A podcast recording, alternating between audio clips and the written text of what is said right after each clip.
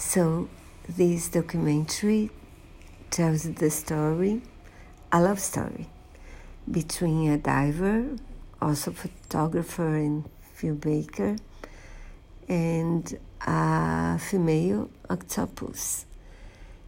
And it made me think of the story, love story between the little prince and the fox, because they both captivate one another.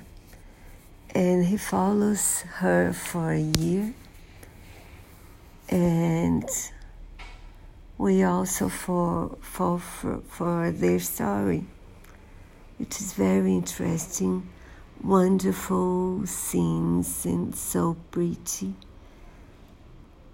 And